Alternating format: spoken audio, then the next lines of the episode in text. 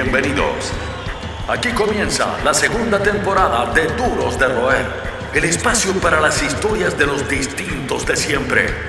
Duros de Roer es una presentación de Uber Eats. Con ustedes, Francisco Reynoso.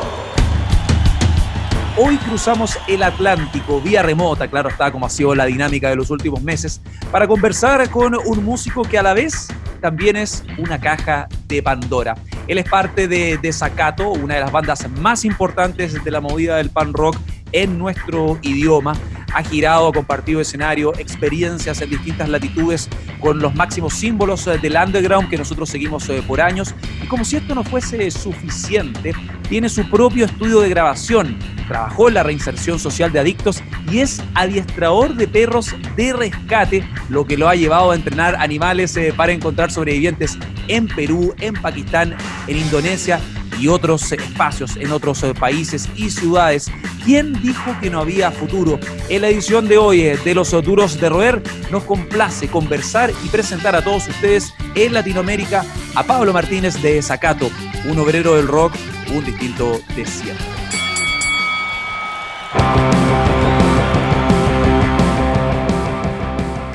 ¿Qué tal? ¿Cómo estamos? ¿Todo bien? ¿Vosotros bien? Uf, acá estábamos como con la mente, idas y vueltas eh, con el tema del confinamiento. ¿Cómo ha ido todo, todo allá? Nosotros eh, recién estamos eh, saliendo. ¿Las pasaron canutas ustedes? Sí, creo que las estamos volviendo a pasar canutas otra vez porque está habiendo, por desgracia, un montón de rebrotes cuando ya creíamos que lo peor había pasado y parece que, bueno, llevamos un par de meses volviendo a salir a la calle y se están poniendo las cosas otra vez bastante complicadas. ¿Cómo ha sido para Desacato y cómo es en general? ¿Cómo fue la sensación de lanzar un disco en esta etapa? Hablando del más reciente álbum, álbum de ustedes, eh, La miel de las eh, flores muertas. ¿Cómo fue eso? Fue muy extraño porque mm, nos pilló el lanzamiento, todos los planes que teníamos para lanzarlo, justo en, pleno confinamiento. Entonces tuvimos que tomar la decisión de qué hacer, si, si pararlo, paralizarlo todo y esperar a que, a que todo volviese a la normalidad, o pues eh, ayudar un poco de, de, alguna forma a la gente en esos días que iba a tener tanto aburrimiento, a pues no sé, a que se les hiciese un poco más amena la, la estancia en casa. Y decidimos tirar para adelante, paralizar los envíos físicos, eso sí, para no poner en peligro a, la gente que trabaja en, paqueterías, pero sí que decidimos estrenar el disco y creo que la, bueno, pues nuestros seguidores lo agradecieron. Y, hubo como mucho movimiento porque también en esos, en esos días eh, había mucho tiempo para poder escuchar música y, mm. mucha eclosión cultural, cosa que se agradeció. Y bueno, eh, creo que al final estuvo bien de alguna forma. Es como ver un poco la parte positiva de, todo esto, ¿no? Decir, bueno, pues... Pablo, ustedes son una banda como Desacato con una afiliación importante política, provienen de Asturias, que es un área una tradición al respecto, tienen un link, eh, tienen eh, un acercamiento con la clase obrera de izquierda y obviamente la política, la contingencia, la temperatura de las calles, eh, no solo en España, en el resto del mundo, en estos tiempos de reflexión, que es parte como de las miradas próximas al confinamiento. Em, ha sido parte de la identidad de ustedes. ¿Cómo has visto em, desde tu ubicación, desde tu contexto, desde la realidad que es el foco de interés de la banda, eh, lo que ocurre en otros países? ¿Cómo se han empapado ustedes, por ejemplo, con los Estados Unidos, fuera de George Floyd, los temas raciales, las brechas de hace un rato, Brasil, Chile con el estallido social, Ecuador, Hong Kong y por supuesto España? ¿Qué hay de esas influencias? ¿Qué hay de ese background externo en la música de ustedes en esta etapa actual? Bueno, nosotros nos nutrimos eh, bastante a la hora de, componer los textos eh, con, cuestiones sociales. Y sí es cierto que quizás ese componente político del, punk rock, que nosotros llevamos mamando aquí desde, desde pequeños, pues nos hace tener como un poco de necesidad de, denunciar cosas. ¿no? Es como quizás que, que la música o la cultura tiene un poco esa obligación moral y luego, de lo, bueno, por supuesto, con, eh, respecto a lo que hablas eh, de Asturias, eh, nosotros tenemos una tradición de lucha obrera aquí, de, vamos, una tradición muy larga.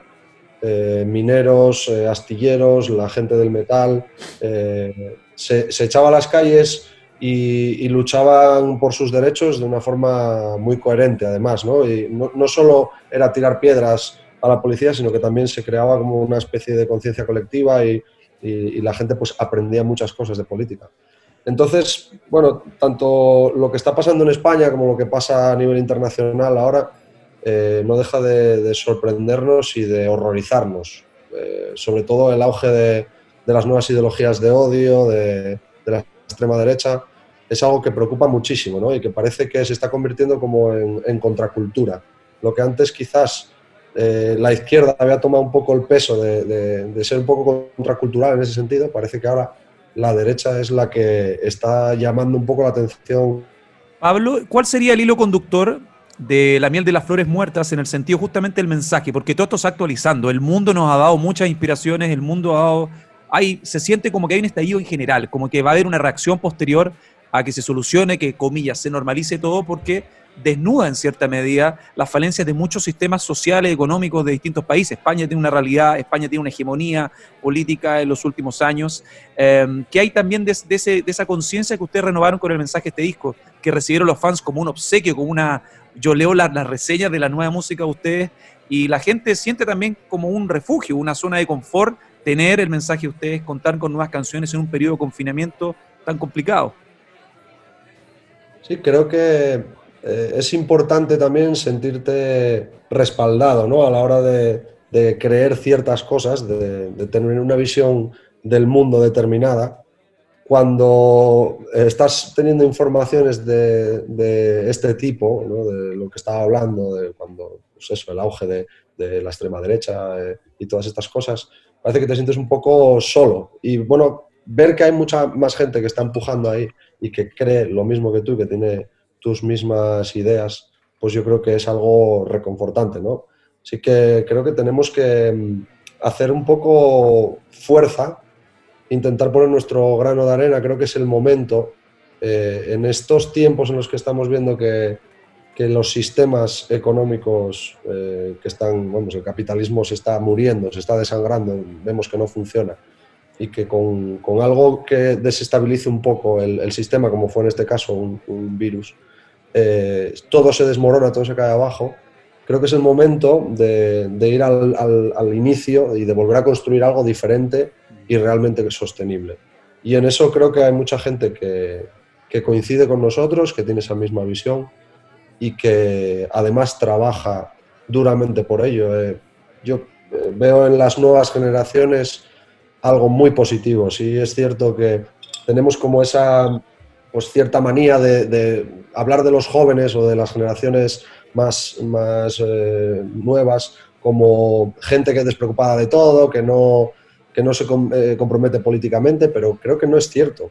Creo que nos están dando bastantes lecciones a niveles eh, pues de compromiso social, de denuncia del machismo, eh, de comprometerse con la ecología. Aquí en España hace poco los jóvenes hicieron un movimiento ecológico muy potente y yo creo que tenemos mucho que aprender también de esos, de esos chavales y bueno, pues seguir remando todos en la misma dirección. Creo que esa es la, creo que es la, el objetivo. Son los que mantienen encendida la llama del rock. Seguimos conversando con los duros de roer. En los últimos años, eh, la conexión con la gente tiene un puente directo, son las redes sociales, está también el escenario, por supuesto. Pero en estos tiempos donde ya hay una imposibilidad eh, en un corto o largo plazo de volver a tocar en vivo, eh, las redes sociales y cómo ustedes difunden el mensaje, en este caso su más reciente disco fundamental. Y viendo, por ejemplo, YouTube, que YouTube es la vitrina para ver música en todas partes actualmente, me llamó la atención que recibir, algunos videos recibían varios comentarios tipo de, yo pensaba que esta banda era indie por el nombre, no sé, y me volaron la cabeza, qué bien suenan. ¿Les pasa muy a menudo esa, esa mirada como atónita de la gente que recién descubre su música? Como que por el nombre piensa que es una banda de cualquier otro estilo y se topa de golpe con este machetazo sonoro. Puede ser más quizás por la estética, ¿no? A veces eh, se confunde un poco, creo que cuando fuimos a un programa de televisión muy famoso aquí en España, que se llama La Resistencia, con, con David, David, Broncano, y había mucha gente que no nos conocía y quizás pues nos vieron ahí vestiditos así, no, muy punkis y se esperaban como un grupo de pop. Y, yo creo que los comentarios venían un poco sobre eso, porque luego al ver nuestra música y nuestros directos, que son muy enérgicos, pues creo que se sorprendió mucho el público. pero bueno, creo que eso también está bien, jugar un poco al despiste eh, y no tener una etiqueta muy clara, yo creo que es algo positivo para la banda. Bueno, con tu polera de Tondra me queda claro, Tondra, una banda instrumental alucinante que también no juega, no tiene brecha estilística, yo creo que es un excelente ejemplo autonomía musical, artística, aunque el punk rock sea lo de ustedes, yo encuentro increíble también que se rompan esos estigmas de esa como formalización de una estética cuando la música ya ha cambiado de código hace bastante tiempo. Y el mensaje es súper importante también lo que ustedes han afianzado con su, su, su locación política eh, y yo creo que es más importante que nunca también el tema de la música con contenidos actualmente, más aún en estos tiempos de reflexión ciudadana. Esta es una pregunta ya clásica del programa, Pablo.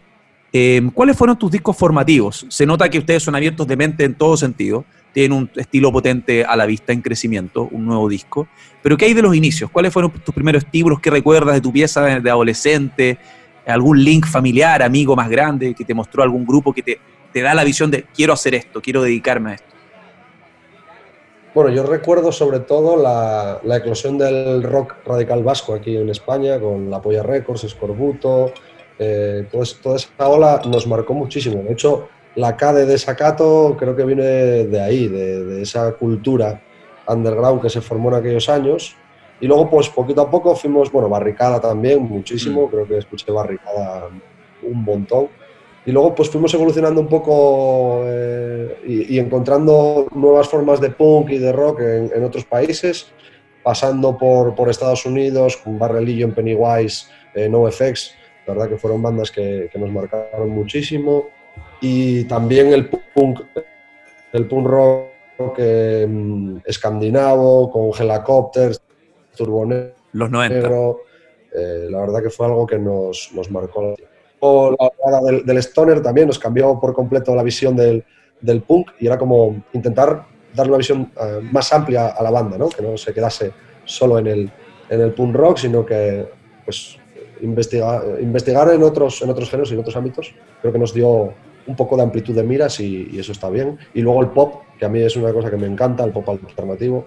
Eh, tanto grupos eh, independientes de pop estatales, eh, España, como Vetusta Morla, mm. eh, o un montón de bandas de aquí, como también bandas internacionales. O sea que creo que lo intentamos meter todo eso en una batidora y, y, al final pues sale ahí un mejunje que es lo que, lo que es desacato y el resultado eh, está a la vista. Chequeando como sus hitos en los últimos años, ustedes se han ya graduado en prácticamente los principales festivales en España. Lo citamos en la introducción, no sé, Gatillazo, Sepultura, Bad Religion, que es una de las bandas favoritas de todo este equipo, el equipo de los eh, duros de roer.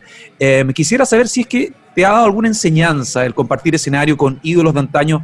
la Polla Records es parte de los, tus años formativos, compartiste escenario eh, vínculos, imagino, con Gatillazo, con Evaristo. Evaristo estuvo en, la primera, en el primer episodio de esta segunda temporada. ¿Qué hay también de la enseñanza, insisto? De humanizar a gente que tú veías quizás en los pósters de tu casa, en los tapes, en los cassettes, en los CD, vinilos. Eh, ¿Qué hay de eso? Pues creo que eh, me sorprendió muchísimo el hecho de trabajar con, esa gente, de poder estar al lado de ellos en, en, un escenario. En un principio pues era algo muy extraño y luego pues se fue convirtiendo en algo más habitual. Y hablando en concreto de Baristo, creo que es una persona que transmite una, una veracidad de la hostia. Es como que el tipo es, aparte de tener muchísima autenticidad, es muy humilde, todavía eh, lo admires más, pues creo que dice mucho de una persona. Evaristo ya más de 40 años en el underground, hizo un tipazo. De hecho, la gente que está escuchando, viendo esta entrevista, estamos en podcast, canal de YouTube, radio, los invito, si no chequearon, ver el primer episodio, cuando teníamos estudio, ahora todo lo hacemos remoto en las casas, eh, con Evaristo, una gran conversación que habla de sus inicios también y cómo él fue pilar en la revolución del punk vasco y del rock vasco, como tú también citabas como una escena que marcó a gente no solo en España, sino también en, Latinoamérica, con mucha, mucha eh, fuerza. Pablo, recuerdo que también ustedes participaron en un proyecto, una gira rock sin subtítulos. Eh, eh, parte de una instancia que le ha permitido a usted girar, salir de la realidad de su país, ampliarse, ampliar audiencia, estar en Londres, eh, en México, en Norteamérica en general, acercarse a México Norteamérica. Y hay mucha gente, y lo veo en el canal de YouTube, que es como este feedback directo que hablamos como con la gente. Si es que ustedes tienen planes, cuando obviamente este tortazo se, normalice, de ampliarse a Latinoamérica, donde no me queda la menor duda que hay gente que lo espera. Totalmente, totalmente. De hecho, eh, siempre que hay comentarios en YouTube, los primeros comentarios son de gente de Latinoamérica y eso es algo que para nosotros es la hostia. Es, un orgullo tremendo que una canción tuya traspase fronteras de esa manera, ¿no? que llegue a, a, miles de kilómetros de distancia y, y, que alguien la pueda sentir como, como tú la sentiste cuando la, cuando la escribiste. Y sí que la experiencia de tocar fuera fue algo muy reconfortante porque al fin y al cabo, pues viajar eh, es algo que, nos encanta a nivel personal y aparte también creo que es algo que nos hace crecer muchísimo como personas y como banda también. Eh, la convivencia, las experiencias que tienes en, las giras, la gente que conoces y que te hace aprender un montón de cosas. Eh, creo que es una filosofía la de, la de girar, la de viajar y salir de tu del sitio donde vives, que es imprescindible para nosotros y que vamos a seguir trabajando en eso porque nos encantaría poder visitar todos los países del mundo si fuese posible, la verdad. Sería increíble. Más que un club, una familia. Sigues junto a los duros de roer. Y tal como ocurrió con este proyecto que te citaba, dentro de esta carta de planes de un 2021, incluso se habla del 2022, o sea, la industria más pesimista habla de que los grandes festivales podrían volver por un tema de agenda de planificación el 2022. ¿Tienes alguna prioridad? Porque hay un nuevo disco, hay que volver a salir a, eh, como se dice, a ganarse el pan en los escenarios, a tratar de fortalecer los lazos que ustedes ya han construido a través de las redes. ¿Cuáles son sus prioridades pensando en el 2021 si es que logramos ya en el, transcurso del primer semestre del próximo año eh, retomar la actividad en vivo? Dada la situación, eh, intentamos no tener una visión muy como muy a largo plazo, ¿no? Porque eh, es, bastante frustrante ver cómo se te van cancelando los conciertos, cuando tú crees que las cosas van a mejorar, siguen mal y, todo se cae. Entonces, nosotros intentamos ahora mismo pues tener una, unas metas pequeñitas, que es seguir ensayando, eh, dar conciertos con todas las medidas de seguridad. Ahora mismo estamos preparando dos, dos conciertos con la gente eh, sentada en su silla, con distancia de seguridad, con la mascarilla puesta. Eh, sabemos que para el tipo de música que hacemos, o incluso para la música en general, no es un formato que sea muy agradable para el público ni para el músico, pero creemos que es la única forma que tenemos de hacerlo ahora. Así que intentamos, yo creo que seguir activos a nivel compositivo eh, y, pues intentar eh, mejorar en el, en el, tema de poder ir tocando cada vez más, siempre y cuando eh, la seguridad y, las circunstancias lo permitan. Pablo, en la introducción del programa te definíamos como un tipo, bueno, una caja de Pandora, un tipo multifacético, y no era para nada antojadizo, porque hay muchas otras aristas que podríamos ahondar en esta conversación. Lo primero, por ejemplo, es eh, este estudio de grabación, tu propio estudio de grabación, OVNI, que se ha transformado, ha tenido una relevancia, ha tenido una notoriedad en los últimos años. ¿Cómo ha sido para ti también ver, paralelamente con tu banda, con tus otras aficiones, con tus otros intereses, ver el crecimiento de este estudio? ¿Cuál es la línea? Tiene una línea editorial, hay muchos espacios para grabar música que se han segmentado. ¿Qué hay de eso para contarle a la gente en Latinoamérica también respecto a este estudio que, donde has albergado parte de los sonidos interesantes de tu país? En el underground, por supuesto. Pues ha sido un proceso no buscado en realidad. El, el, el estudio eh, se localiza donde nosotros empezamos a ensayar cuando éramos una banda de adolescentes y poco a poco fuimos eh, pues comprando algún que otro cacharro para poder grabar nuestras maquetas. Luego empezaron a venir los colegas a grabar sus maquetas allí y cuando me di cuenta, pues eh, prácticamente estaba trabajando de técnico de, de, sonido ¿no? en un estudio, así que decidí dejar el trabajo que tenía, que como bien dijiste antes, que por cierto me sorprende mucho que, que tengas tanta información de mi vida, pero que está muy bien. Bueno, no te lo, que... no te lo llevas a maltrato, tenemos un equipo muy, tenemos un buen equipo periodístico. Totalmente.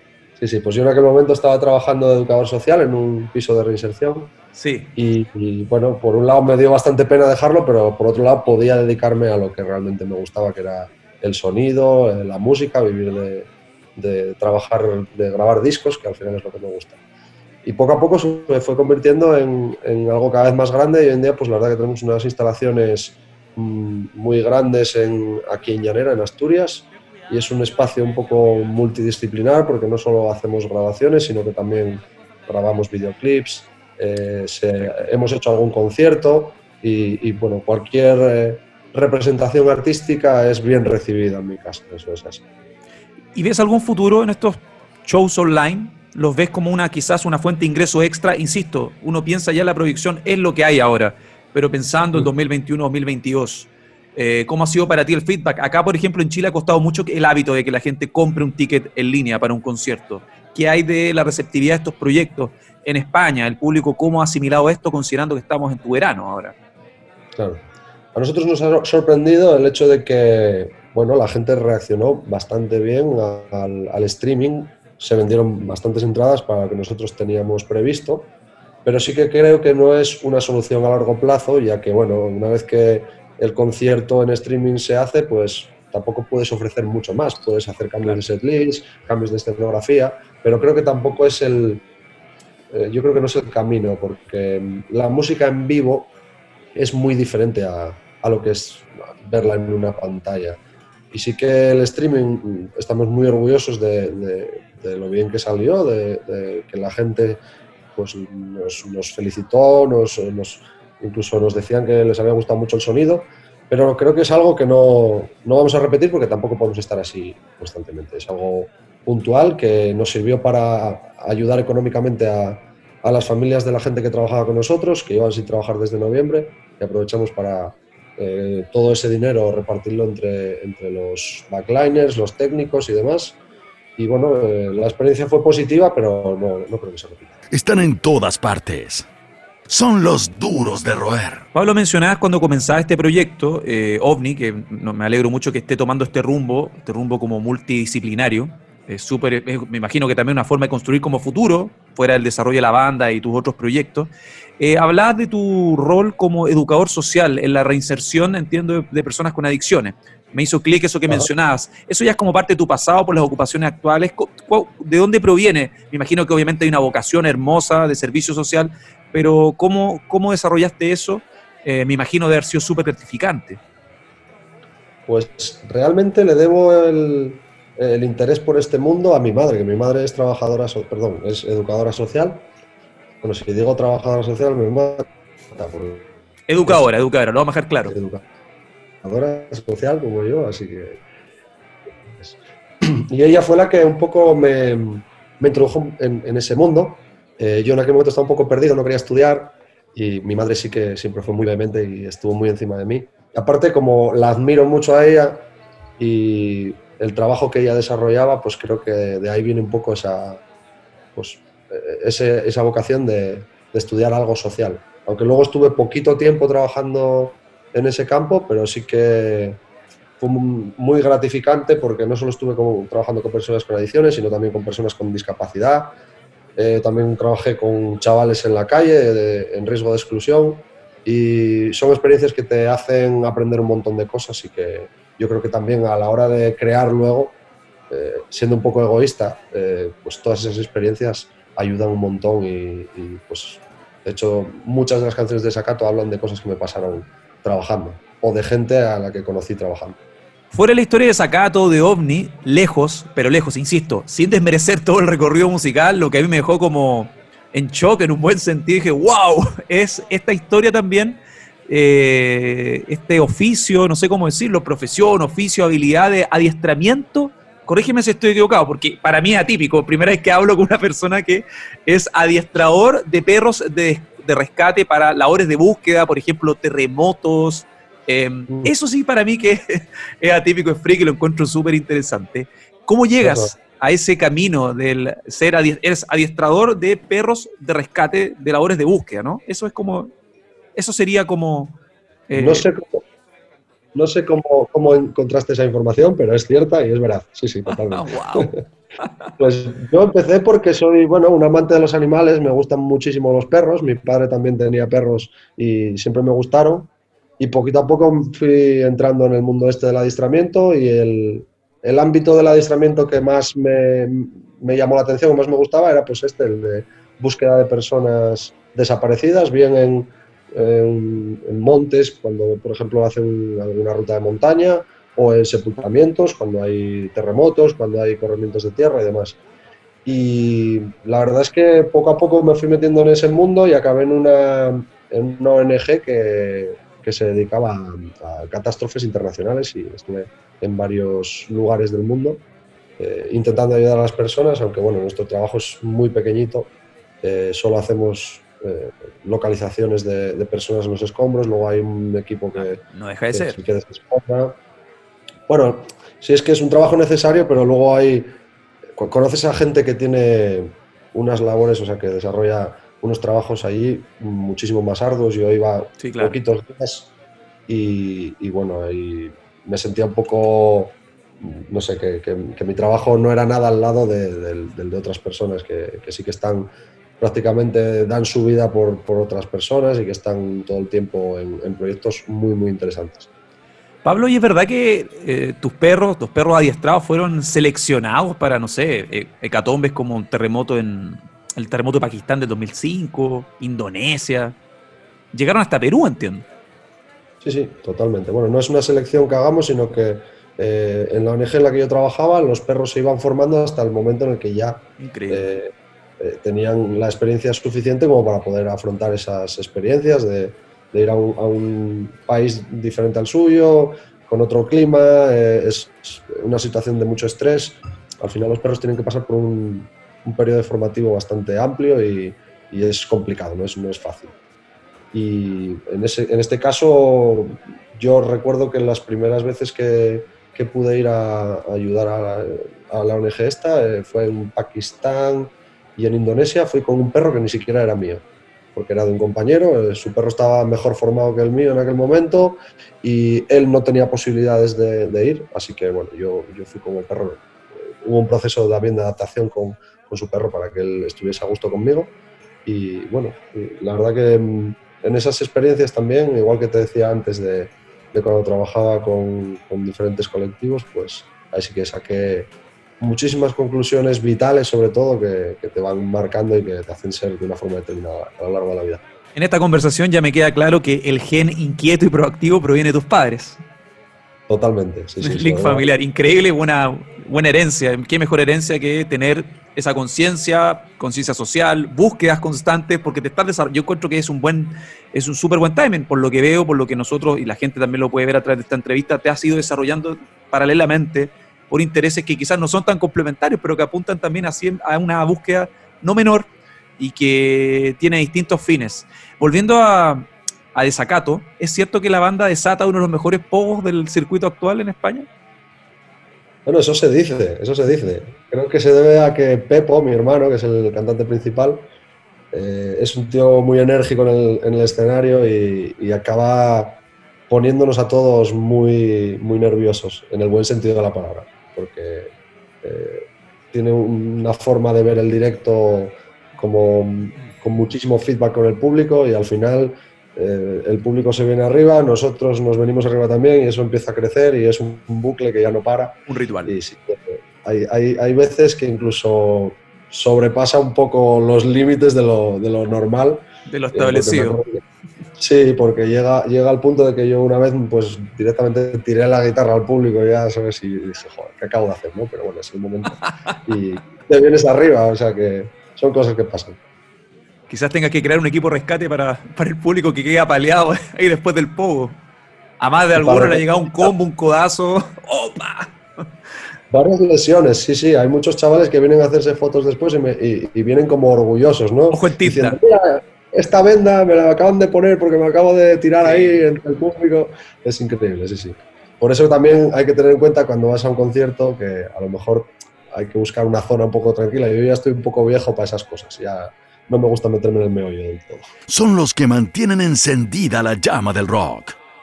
Seguimos conversando con los duros de roer. Pablo, ya casi llegando al cierre de esta conversación, te agradezco tu tiempo. El tema de que no deja de ser súper sensible, lo hemos tocado con distintos agentes de distintas realidades de Colombia, hemos hablado con directores de festivales, con músicos que son referentes, eh, con técnicos de sonido, productores de larga data, es el estado de la industria cultural. Cuando te hablo del estado de la industria cultural es porque el COVID-19 y la pandemia ha desnudado la fragilidad de varias, de, varios, de varias realidades. Y es lo que nos inmiscuye a nosotros, que es la industria cultural, es peor. Como bien sabemos, en todos los gobiernos, ya sea de derecha, de izquierda, centro, lo que sea, ya que hay un descrédito de la cúpula política, siempre la cultura o el, círculo de entretenimiento, que no, no es muy formal, que digamos, es la última prioridad.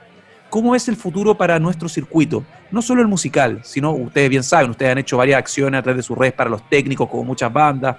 Uno empatiza con todo el entorno que quizás no es tan visible y está tanto más afectado que los mismos artistas. ¿Cómo es el futuro en un corto o largo plazo? Ojalá pudiese ser positivo, pero realmente veo, veo una crisis muy, muy grande en este sector. Y creo que también viene de la mentalidad de los, de los gobiernos y de la propia sociedad con respecto a los artistas y a los músicos. Eh, hemos sido históricamente maltratados por la sociedad y eh, prácticamente pues como tratados como despojos, ¿no? Es como el, el, juglar que iba por los pueblos, el pobre buscándose la vida, o sea, venimos de una tradición, digamos, casi nómada, ¿no? Los artistas. Y eso es algo que nos llena de orgullo, pero luego también la, la visión que tiene la gente es de que somos unos eh, busca vidas y de que estamos un poco a intentar buscarnos la vida con lo poco que, podamos. Creo que eso tiene que cambiar porque es una industria, la musical, por lo menos aquí en, nuestro país, que es la que más conozco, que tiene una, un peso importantísimo en, la, en, el, en, el, Producto Interior Bruto del país, porque eh, todos los festivales que hay en España pues congregan un montón de gente, generan un montón de trabajo, incluso atraen un montón de de, turistas que vienen de, desde fuera, cosa que aquí pues parece que se, le tiene casi veneración al turismo, ¿no? nosotros también estamos un poco viendo las consecuencias de eso, de, la, bueno, pues de tener solo eh, el foco puesto en una, en una cosa que es como el turismo se puede hacer, eh, puede venir todo el mundo aquí, pero, pero luego, por ejemplo, a la hora de hacer conciertos, pues tenemos unas restricciones eh, creo que me estoy yendo un poco por las ramas, pero Dale. Resumiendo, resumiendo, creo que hasta que no se vea la, grandeza de nuestro sector y, de, la cantidad de, trabajo que se genera alrededor de lo que es un concierto de música, no se va a, poder cambiar esto. y, creo que hay que hacer campañas de concienciación para que la clase política y la opinión pública vea que, que nuestro sector es algo que es muy, muy importante. Continuamos rescatando historias de vida y rock and roll, junto a los duros de roer. Pablo Martínez, con todos los antecedentes expuestos en esta mesa, ¿te consideras un duro de roer? Creo que sí, eso quiero creer. ya está todo dicho. Respuesta escueta, completamente convencido. Pablo Martínez de Desacato, pilar de una de las bandas más interesantes al otro lado del charco en Europa. Esperamos tenerlos eh, en Latinoamérica. Chequen su más reciente disco, La miel de las eh, flores muertas. A ver si tenemos a Desacato en una gira global en el 2021 cuando todo este desastre llegue a su fin. Esperamos volver a la normalidad y que en cierta medida el circuito siga nutriéndose. Hay mucha gente que está afectada, no solo los medios, los músicos, los venues, los espacios que albergan la música, toda la contracultura ha sido bien golpeada y Duros de Roer también apunta a poner estos temas eh, sobre la mesa. Pablo Martínez de Zacato, esto fue Duros de Roer, te agradezco mucho tu, tu tiempo y nada, te invito también a que cheques, al igual que todos los amigos que se conectan, si vieron por primera vez este, este proyecto, este episodio, que chequen la, la segunda temporada, donde está tu amigo Evaristo, y un largo etcétera. Son casi 70 historias, los duros de roer en Latinoamérica y en el mundo para ustedes. Muchas gracias. Pues muchas gracias a vosotros y es un placer eh, hacer una entrevista cuando ves que la otra persona se la se, preocupa realmente por, tu vida y por, tu música. Así que muchísimas gracias. Bueno, gracias por los cumplidos. Lo tomo en representación de todo el equipo, Unai, Rodrigo y nuestro super team multidisciplinario, tan proactivo y multidisciplinarios como, como tú nos has eh, contado. Muchas gracias, Pablo. Chao. Gracias a vosotros. Esto fue Duros de Roer Podcast. El último apaga la luz. El Club de los Distintos de Siempre fue presentado por Uber Hasta la próxima.